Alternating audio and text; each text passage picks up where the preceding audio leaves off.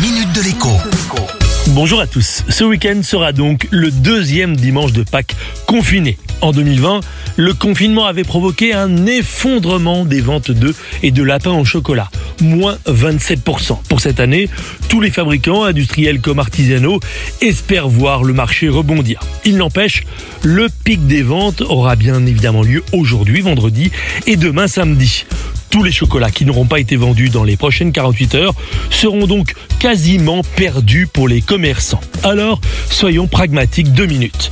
Nous sommes nombreux à devoir faire attention à la fin du mois, encore plus au début d'ailleurs quand tous les crédits ne sont pas encore passés sur le compte en banque. Et nous voulons bien évidemment aussi tous faire plaisir aux enfants. Et enfin, nous n'aimons pas le gaspillage.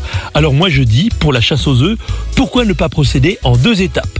Marquez le coup dimanche avec un gros œuf ou un gros lapin. Et lundi, allez faire le plein au supermarché ou chez le chocolatier du coin.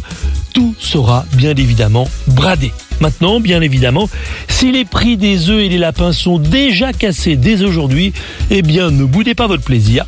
Faites le plein. Joyeuse Pâques et à mardi.